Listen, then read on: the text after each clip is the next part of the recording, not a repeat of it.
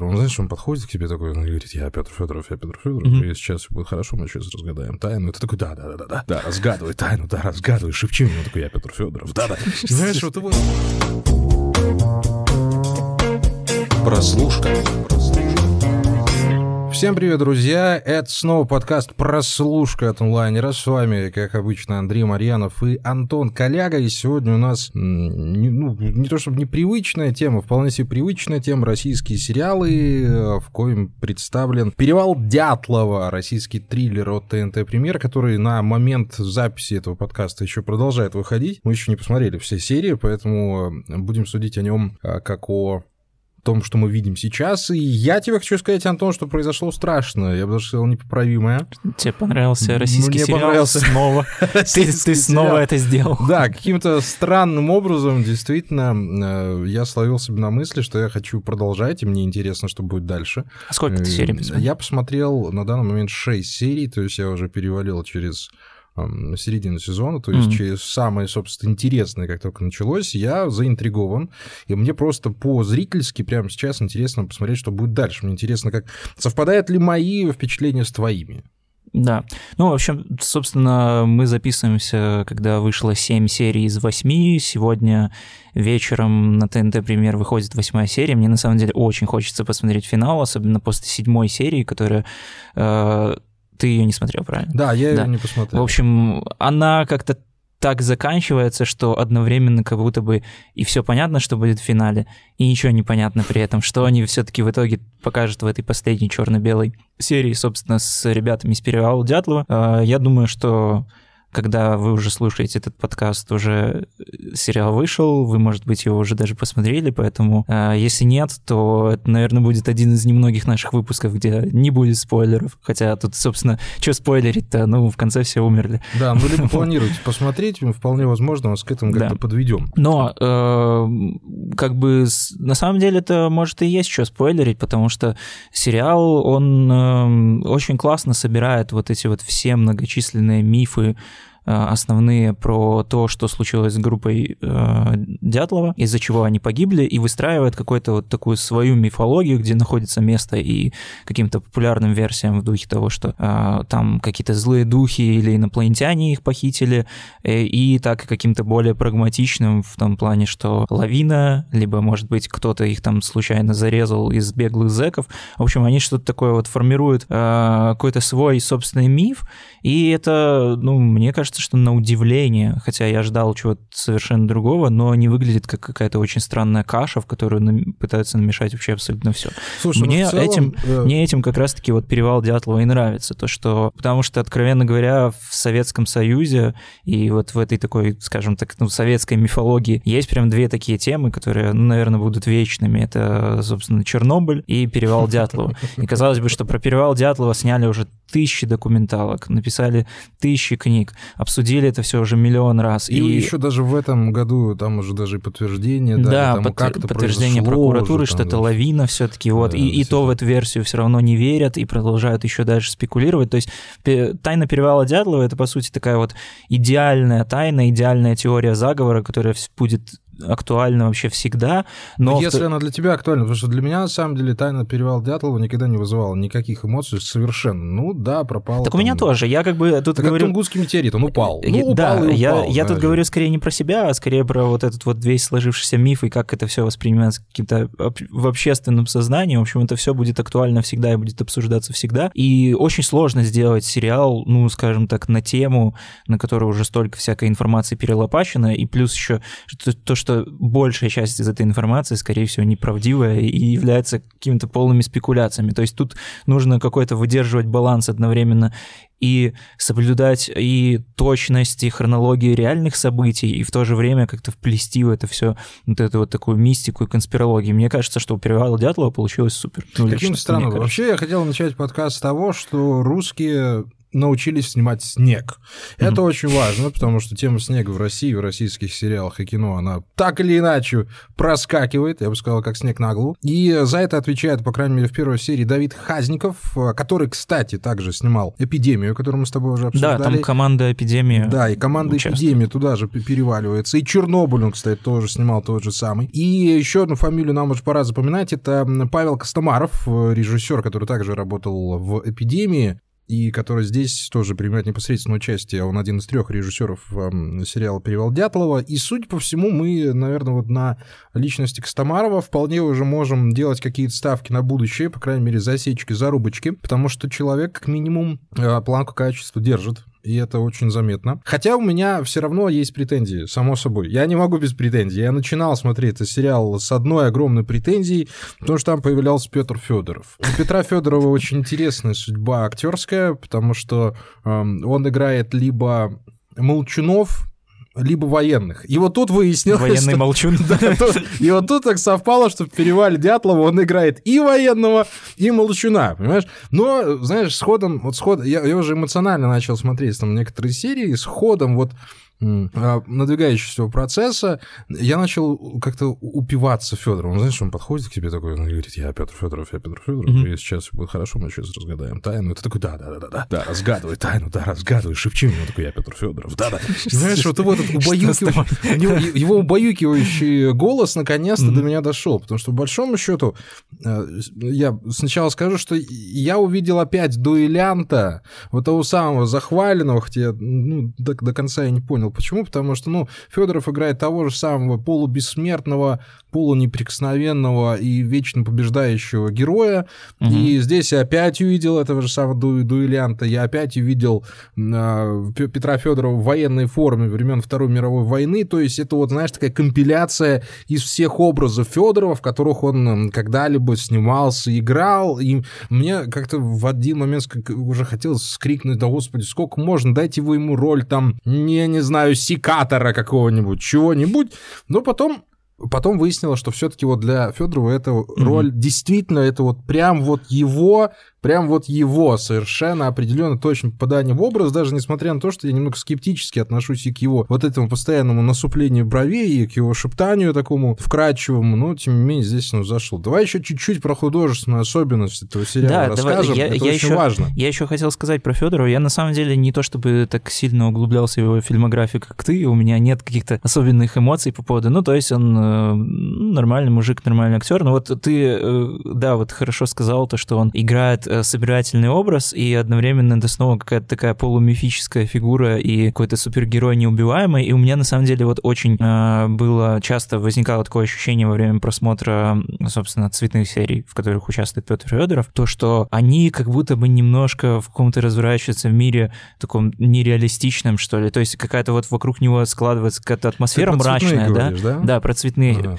И, сейчас, да, да, да, и он сам, знаешь, какой-то такой мрачный герой, как будто бы чуть-чуть немного немножко пришелец из другого мира, не от мира сего. И э, иногда, не знаю, мне казалось, что может это вообще все то, что происходит на экране, это какие-то его предсмертные там так глюки во время войны или что-то такое. Смотри, да? я тебе рассказываю, как это все построено, как, как я предполагаю. Mm-hmm. Значит, во-первых, друзья мои, если вы еще не окунались в мир сериала «Перевал Дятлова», вам нужно знать о чем. Он делится на четные и нечетные серии. Нечетные серии идут в цвете и рассказывают нам о как раз Петра Федорова, который расследует то, что случилось с группой Дятлова. А, не, а отчетные серии, то есть вторая, четвертая, шестая и восьмая, вот восьмая, судя по всему, черно-белой, они как раз показывают саму группу Дятлова, как они идут в этот поход, чем они там занимаются, и все это происходит в черно-белом цвете и максимально, по возможности, по крайней мере, а, напоминает о фильмах 50-х, 60-х годов, вот это вот а, Ну, там вполне конкретно есть фильмы. Советского, там ну, да, девчата, девчата само и собой. не отправлен письмо Колотозова. Ну, да, да, совершенно Прям и, там и четкий вот Колотозов там прям да. вот он везде, но, с другой стороны, опять же, вот и, э, у меня там, и, когда читаешь рецензии, там действительно операторы стараются стараются, и планы выбирают, и вот один из самых первых планов, вот наезд в институте, когда они, когда камера подлетает главным героем, это mm-hmm. вот из советского кинематографа взято, или план, где они сидят в, в плацкарте, вот он снят как бы э, из-под окна, вот это все старается, но в моменты действия, в моменты экшена все равно операторская работа, она сбивается на современную на современной стиле съемки, ну, ты да, уже конечно, не отличаешь это, его, это и, и ты видишь, собственно, уже современных актеров, хоть и не стараются, действительно стараются погружаться именно в ту атмосферу и интонациями, и лексиконом, и фразами, которые там произносятся, и действительно работа проделана очень классно. О чем я говорил?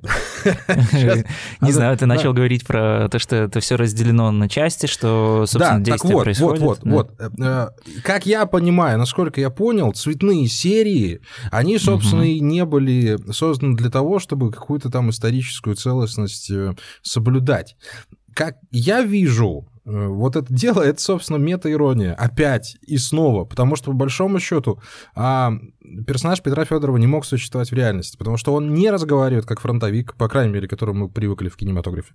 Он а, разговаривает не тем языком, которым могли бы говорить в 50-е, совершенно никак, и все его окружение тоже не говорит на этом языке. Более того, там квартира обставлена совершенно не так, как это могло бы быть. Сам по себе быт организован, вот даже вот окружающий быт советского человека 50-х, он так не выглядел, как он выглядит в сериале. Поэтому я с большой долей уверенности предполагаю, что действительно, скорее как комментарий к происходящему в эпохе, и он не имеет никакого отношения к такому, знаешь, попытке исторического осмысления того, что могло происходить в тот момент. Нет, это мета-комментарий, там надо чуть-чуть подлавливать какие-то подтексты, хотя они нифига не ловятся, я скажу сразу. Можете даже ну, не стараться этого делать, потому что если еще немного отвлекаться во время этого сериала, все пролетает совершенно мимо. Более того, там есть сценарные огрехи, которые мне тоже надо будет отметить чуть дальше. Но вот к вопросу о том, что э, персонаж Петра Федорова не совсем на своем месте находится, да, исторически. Вот угу. я совершенно подтверждаю твое э, предположение, потому что так и есть. Потому что то, что показывается в цветных сериях, оно совершенно современное только поставлено вот в условия 50-х. да, э, там, кстати, вот еще что мне кажется важно отметить, это э, то, что цветные серии, они сняты на 16-миллиметровую пленку, и мне кажется, что они там ее даже немножко подкрутили, перезернили, потому что она прям очень сильно зернистая, но мне очень нравится эта стилизация, и на самом деле, особенно когда на контрасте с э, черно-белыми сериями, которые как, как раз-таки сняты на цифру, и плюс еще там, как ты вот говоришь, что есть такие экшн-сцены вполне себе себе современными, это смотрится, ну, довольно как интересное решение. То есть, знаешь, это, с одной стороны, как бы вроде бы как должно подчеркивать то, что это в разных... Ну, то есть у нас складывается ощущение, что как будто бы это все происходит в каких-то абсолютно разных периодах времени, но по факту между этими частями проходит там по таймлайну сериала где-то примерно неделя. И э, вот как раз-таки та часть, которая должна быть, которая должна выглядеть как какая-то фантастика и миф, и про какая-то теория заговора, воплотившаяся в жизнь, чем, собственно, является вот эта вся история про дятловцев, она выглядит, да, она выглядит как советский фильм, она выглядит как э, обычная история обычных студентов, на, на месте которых мог бы быть, вообще быть любой из нас, которые просто идут в поход, веселятся, хорошо проводят друг с другом время, влюбляются, спорят, и, собственно, это нормальная такая романтическая история. А вот все, что происходит после этого, это уже немножко какая-то такая, не знаю, я бы даже сказал, советская готика. Давай назовем что это такой сибирский вот... нуар. Вот, да, понимаешь, си... вот в американском идет да, дождь, да, да, а да. здесь падает снег. Да, это вот это сибирский нуар. Это сибирский нуар, действительно, и это все э, еще вот подчеркивается, вот как ты тоже сказал, что там обстановка немножко такая, типа, квазисоветская, что ли. Вот это мне, на самом деле, стилизация этих серий даже очень напоминала Дау Хржановского, э, который тоже как бы э, разворачивался в мире, который одновременно похож и на супер детализированный Советский Союз, но ты все равно понимаешь, что да, там люди так не разговаривают, так они не живут, что это какая-то вот своя особенная среда, которая примерно вот собирает все вот эти вот отголоски Советского Союза, но и ни одним из них не является. Это очень сложно, но этим как бы как раз-таки интересен перевал Дятлова, и мне очень нравится то, что они даже вот на каких-то таких э, глубоких уровнях э, продумали, как вот будут вот эти вот взаимоотношения между одной частью совка условного, которого мы знаем по вот этим вот фильмам ну, черно-белым, да, типа знаем, девчатам, да. типа девчат, и второго, ну, первый это такой немножко романтичный, все такое вот, и второй, который там уже вот именно, что вот это KGB, все вот это мрачно, скучно, все там такие какие-то гулаги, вертухаи, вот это вот все такое, знаешь, э, там они постоянно, там чай из подстаканника все время заворачиваются в воротник. Ну да, вот сибирский нуар, вот ты прям новый жанр ну, вот, вывел в процессе Так бывает, кто не слушает, тот не узнает о сочетании такого жанра, но при этом, понимаешь, первая серия меня там чуть не добила. Я вот видел э, героя Алексея Кирсанова, он там играет Темпалова, это тот э, персонаж, которому Федоров заходит сразу в дом, там у которого ребенок. Ну, исследователь, который да, отвечает да, за да, все это дело.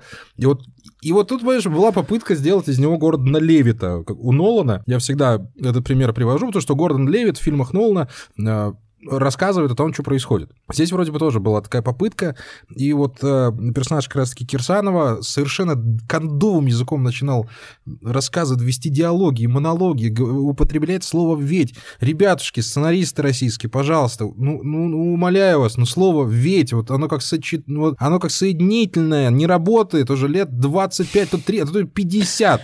Оно даже в поэзии уже, оно из поэзии пропало, не то, что из устной речи, потому что если человек говорит, ну почему они остановились здесь, ведь дальше было там то-то-то.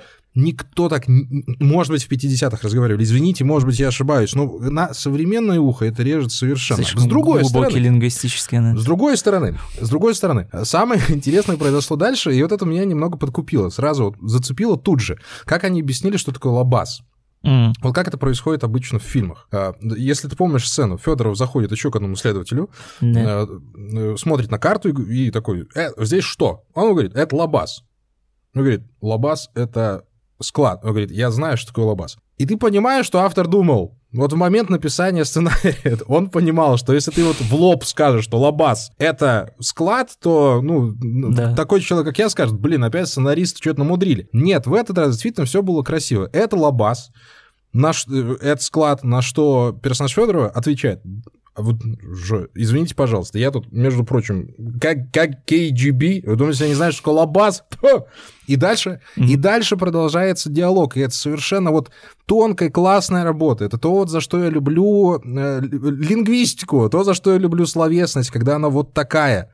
То, что персонаж Кирсанова был прописан отвратительно, но дальше вот диалоги, монологи, они все-таки вот выровнялись каким-то образом вот прямо вот в ту стезю, которая мне кажется правильной. Они не пере тянуты, они не пережаты, но при этом они помогают раскрывать, раскрывать персонажа. И в конце концов, наконец-то мы услышали белорусский акцент более-менее адекватный. Да, от, там от оказалось, что вот как раз-таки это такой здоровый белорус э, и герой-любовник, он э, и оказался Гордоном Левитом. Да, ну вот он стал Гордоном Левитом, да, в конце концов именно он стал. Спасибо большое ему. И получается, что сериал действительно разделен на две совершенно а, совершенно самостоятельные части да, на цветную да. черно-белую. Если в цветной у нас главный герой это Петр Федоров, то в черно-белой, по большому счету, ну, это Егор Бероев. А мы Который любим... здесь на Педро Паскаля очень. На Педро Паскаля, да, конечно, наконец-то. Даже, если конечно, у человека Педро Паскаль усы, снял не знаешь, что у него есть.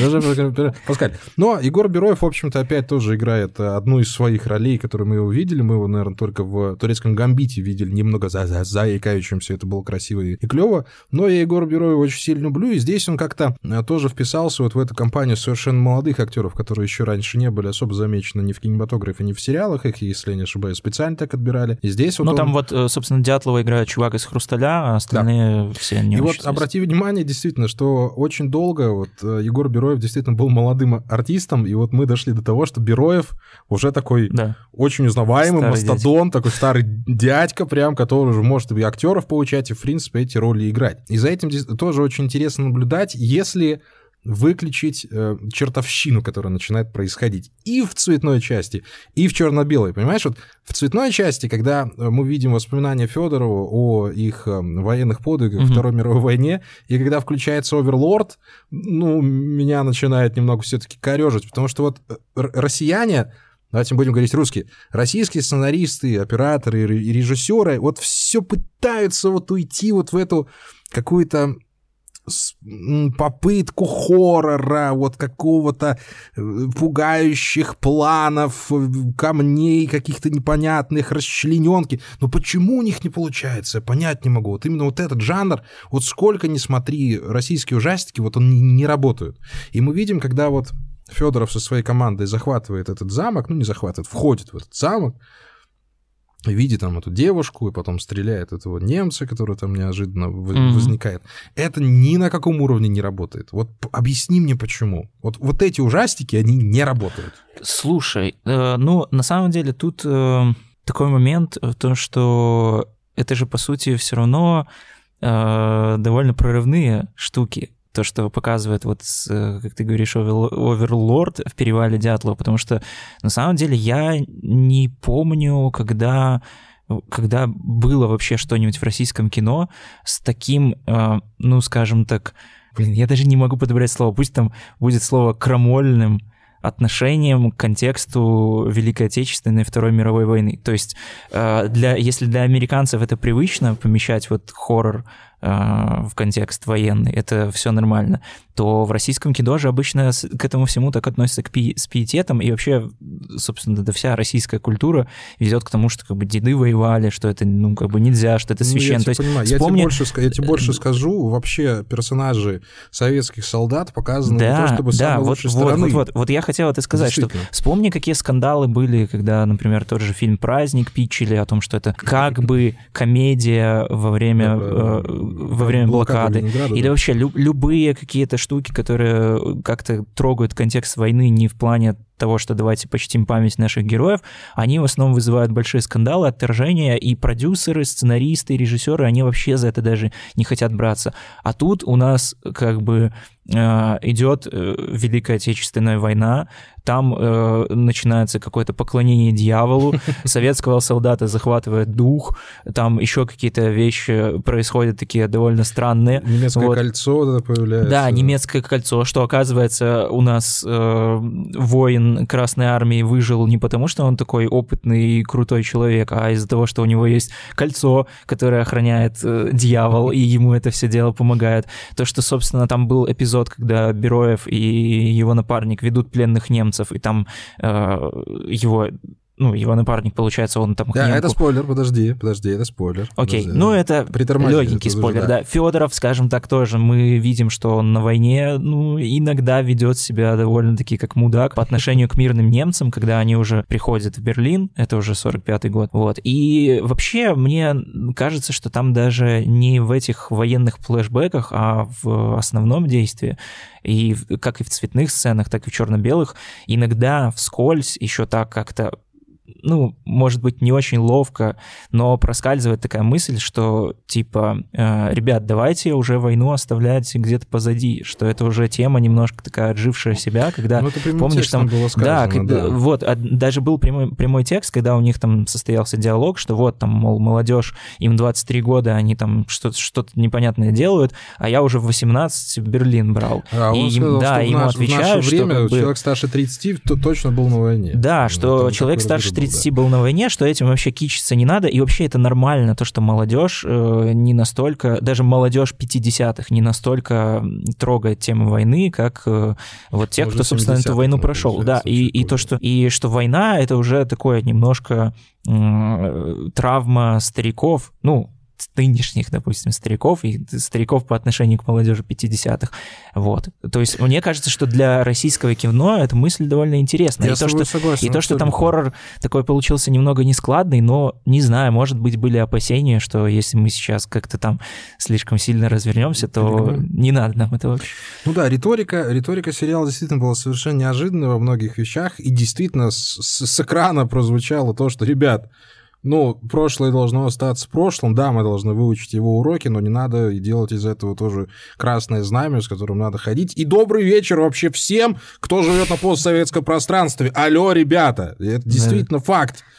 С которым надо уже пора смириться. И почему это все прошло? Да вот, вот те преимущества кабельного телевидения. Это все-таки на ТНТ-премьере а, выходит, и никаких питчингов в Министерстве культуры Российской Федерации А он же в эфире ТНТ выходит, нет? Э, выходила первая серия, насколько я точно помню. Да, выходила, даже на Ютубе появилась. Кстати, можете на Ютубе глянуть. Совершенно Ой, официально. Я, я, на самом деле, если честно, не советую смотреть на Ютубе, потому что я пытался начинать первую серию смотреть на Ютубе, и там какое-то очень странное, шакальное качество, и вот эта пленочная картинка как раз-таки угу. на Ютубе совершенно Теряется не уже, просматривается. Да? Там нет этого зерна. Потом у меня, ну, я понял, что что-то не то, и включил все-таки серию на премьере. И да, там вот прям очень хорошо удается прочувствовать картинку, которая делает, ну, довольно солидную часть всей атмосферы сериала. Поэтому, ну, смотрите все-таки на премьере или где, где вы там официально, смотрите сериалы. Абсолютно официально, да. всегда платите деньги и смотрите. Всегда к этому призываем. А, и знаешь, что самое интересное это? Я, когда прочитал о том, что будут цветные черно-белые серии, а черно-белые будут как бы приквелом, а я просто по жизни приквелы не переношу, я, не, я ненавижу их. Вот мне сериал «Лучше позвоните Соулу» это, это все, это верх того, что я ненавижу просто как факт, потому что для меня mm-hmm. приквел — это то, что ты, в принципе, знаешь, чем кончится, уже не успеешь. Так ты в любом Скажи... случае знаешь, чем кончится. Вот, это как бы, как бы, да. Но каким странным образом действительно черно-белые серии для меня стали даже более интересными, чем цветными, потому что там и персонажей больше, они развиваются довольно интересно. И наблюдать за ними интересно, и погружаться в эту атмосферу. Да, она немного лакированная, да, она немного там за уши притянута, и девочки, актрисы, они совершенно вот четких персонажей отыгрывают, каких мы хотим видеть. Кстати, девочек больше там гораздо интересных э, персонажей, чем мальчиков. Mm-hmm. Это довольно обидно, на самом деле, потому что мальчиков там больше, там есть Бероев как персонаж, а Дятлов, ну, в общем-то, тоже как персонаж. Да, остальные такой. такие более-менее все одинаковые. А все остальные, да, как-то одинаковые. И вот как-то вот из этого сочетания, вот даже да, не в черно-белом цвете, даже дело вот именно в сочетании вот их разговоров, того, как они себя ведут, как они себя чувствуют и как они действуют, мне вот даже черно-белые серии больше понравились. Не, ну Федоров хорош, конечно, он хорош, ну прям, ну, прям проник мне в душу. Да, но действительно это было что-то неожиданное. И та риторика, которая в сериале звучит, мне... Ну, я, наверное, все-таки буду в команде цветных серий, хотя я от многих тоже знакомых, кто смотрит «Перевал Дятла», слышал, что черно-белые крутые, но, ну, я не знаю, мне просто кажется, что они немножко однообразные, что ли. То есть в целом там ничего по большей части не происходит, то, что они идут на этот склон, и у них завязываются какие-то чуть не, неловкие романтические линии, и в целом больше-то ничего там нет. Но все равно, нет, они классные. То есть э, они абсолютно классные. Там, там э, есть спирт, от... медведь и зима. Что ты еще хочешь? Да, и потом, потом еще зэк. Э, ну и зэк. Это же чистая Россия. Вот оно. Да, э, нет, они классные, бесспорно классные, но мне, не знаю, может быть, меня все-таки э, пленочная картинка больше подкупила, может быть, я теперь стал фанатом Федорова, может быть, мне боль, более такая суровая вот эта нуарная мистическая атмосфера привлекает, чем такая э, романтические такие эти квази-девчата, но, в общем, но все серии классные, и мне очень, на самом деле, нравится то, что они одновременно являются и как, как будто бы как самостоятельными частями и самостоятельными произведениями, но в то же время они здорово пересекаются, то есть Бероев, он такой немножко сквозной персонаж, э, там и война, собственно, тоже иногда в этих э, в черно-белых сериях появляется с цветными флешбэками, которая тоже снята довольно-таки классно. То есть э, я бы посмотрел, на самом деле, целый военный фильм такой стилизации. Так что э, Павел Костомаров, я думаю, что э, должен все-таки да, в, в этом ключе попробовать сделать. Ну, давай уже подытоживать тогда будем. Любим мы это дело. Mm-hmm. Да и, ну, слушайте, действительно, сериал вызвал массу эмоций, и я даже не, ну, не, не стесняюсь того, что мы немного затянули сегодняшний подкаст. Потому что «Перевал Дятлова», второй раз в этом году, давай так, второй раз в этом году нам с тобой нравится российский сериал обоим. Первый раз это был у нас последний министр, а mm-hmm. сейчас это перевал Дятлова. Причем совершенно неожиданно, потому что тема мистики, тема каких-то странных, необъяснимых явлений, которые будоражат умы миллионов, они обычно в российском кинематографе и сериальном деле превращаются в кусок эм, использованной шоколадной обертки. Давай будем так говорить. Назовем эфемизм, прости меня за него. А, тем не менее, при всех широковатостях первых э, серий, даже первых нескольких минут э, первой серии, действительно, сериал «Перевал Дятлова» э, следует четкому пути. У него есть карта, по которой он идет, у него есть тактика, которой он придерживается, и действительно я совершенно удивлен э, тому, как э, кропотливо и как нежно и грамотно прописаны все центральные персонажи. Да, там у побочных героев совершенно дурацкие бывают реплики, они там не обязательные. Ну, в общем-то, сериалы так часто и строятся. Там появляются персонажи, о которых ты забываешь через одну-две минуты, которые там и не нужны, и это нормально. Но сама задумка и само исполнение «Перевал Дятлова» меня совершенно поразило. Я действительно хочу досмотреть его. Э, оставил себе самое сладкое напоследок. Седьмую, восьмую серию посмотрю, наверное, залпом и, может, даже легким запоем. И э, людям, которые увлекаются вот этими всеми таинственными, немного несуразными, но, тем не менее, такими притягательными темами вроде «Перевал Дятлова», я настоятельно рекомендую его посмотреть. Да. да, ну, по сути, получается, «Перевал Дятлова» — это, наверное, уже последний важный российский сериал в этом году, и я, на самом деле, очень рад, что год российских сериалов так хорошо закончился. Мне прям э, приятно удивил «Перевал Дятлова», я от него абсолютно ничего не ждал. Э, мне очень понравилось то, что э, это такой одновременно и заход хороший на жанровое кино, которая тоже сейчас э, вроде как набирает обороты в российских сериалах, и, да и фильмах тоже, но не всегда удачно, а здесь прям вот э, очень хорошо получилось. Э, это очень, как мне кажется, удачная попытка вот на базе э, каких-то со- вот этой советской мифологии, советской эстетики создать э, одновременно что-то и похожее на другие жанровые фильмы, которые мы видели, э, но в то же время и что-то свое. Вот мне кажется, что у тебя, помнишь, была такая претензия к колл-центру, что это калька, и что там да, э, можно сказать, что это да, все там, это пила, это лост и все такое. Вот к перевалу Дятлова таких претензий очень сложно да, предъявить, просто согласен. потому что оно работает с э, чисто нашим аутентичным материалом, который нам знаком, что э, да, там, конечно же, есть какие-то ходы, которые мы уже знаем, да, мы примерно понимаем, что такое нуар, мы, возможно, можем предсказать, чем что закончится, и мы знаем ну, в принципе, что такое мистика, что такое триллер, то есть все эти жанры там есть, но э, то, на каком они материале построены, это очень выгодно отличает перевал Дятлова. Ну и художественное решение, конечно. Операторская работа, супер. Пленка — это на самом деле тоже не такое уж и частое явление.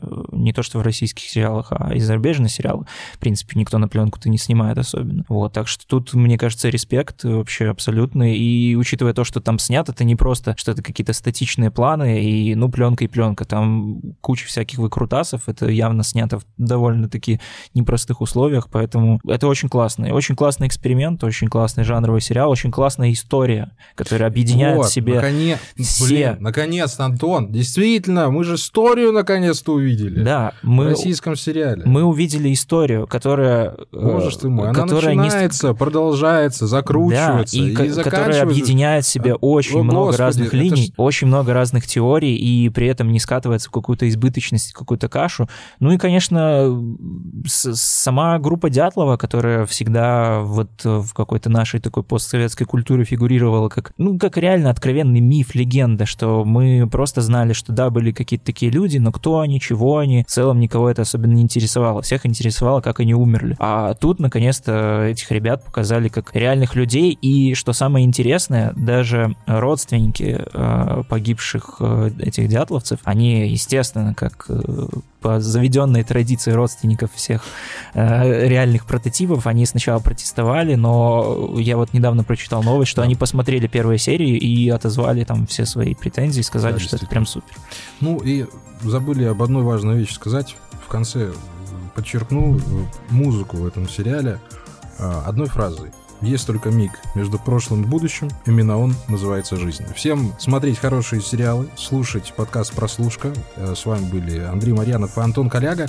До встречи на следующей неделе. На самом деле до конца года осталось не так много, и мы надеемся, что еще интересного с Антоном глянем и обязательно сделаем какой-нибудь вам сюрприз ближе к концу года. Да, всем пока. Пока.